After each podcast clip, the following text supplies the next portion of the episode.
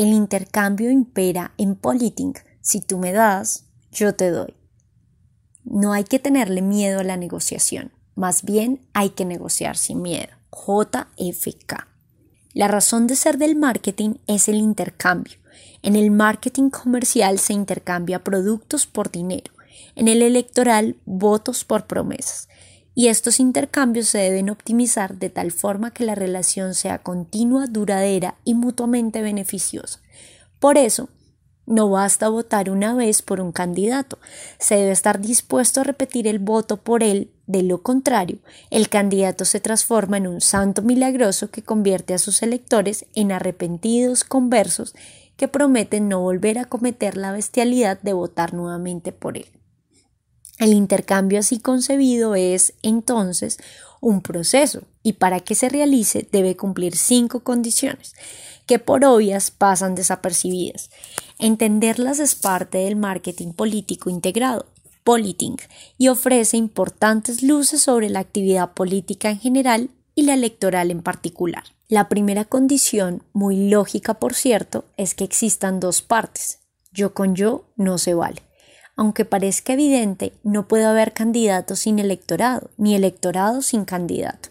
Lanzarse a la arena política sin electorado es hacer el oso, al permitir que le cuenten al candidato sus escasos votos. Tal es el caso de quien obtuvo tres votos y su mujer le exigió el divorcio, aduciendo que el tercero debía ser de la amante.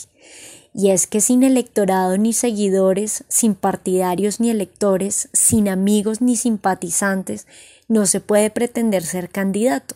De ahí la importancia del grupo primario de no más de cinco o siete personas, pero siempre impar, que sirva como foco generador para irradiar el apoyo a su candidatura.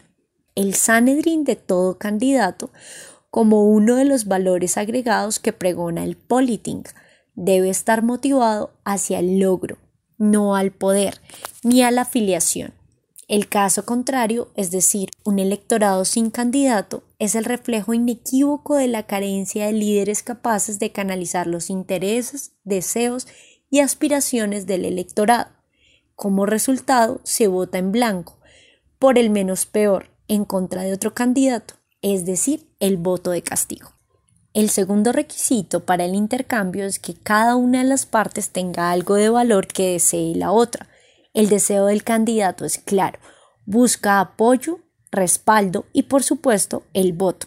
Hay quienes desean solo el voto, así sea sin apoyo ni respaldo. De la orilla opuesta surge la pregunta, ¿qué desea el elector del candidato? Las respuestas pueden ir de lo sublime a lo perverso, y como solo los ciudadanos lo saben, a ellos y solo a ellos hay que preguntarles. Responder a esa duda básica es tarea de la investigación del mercado electoral. El tercer requisito es que cada parte, candidato y elector, se comunique entre sí. Ni el monólogo ni el autismo son válidos. Tan importante la capacidad del candidato para comunicarse con su electorado como la posibilidad de éste para comunicarse con aquel. De aquí que Internet esté cambiando la forma de hacer política. Sin embargo, la disposición es bien importante, porque no hay peor sordo que el que no quiere oír. Que las partes participen voluntariamente es la cuarta condición. Es la libertad para aceptar o rechazar la oferta del otro.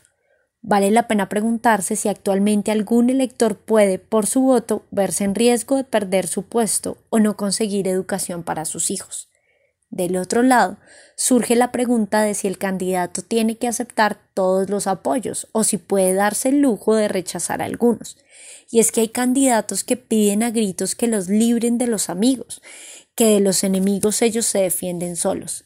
Indudablemente hay compañías que matan. El quinto y último requisito es el deseo de participar en el proceso de intercambio.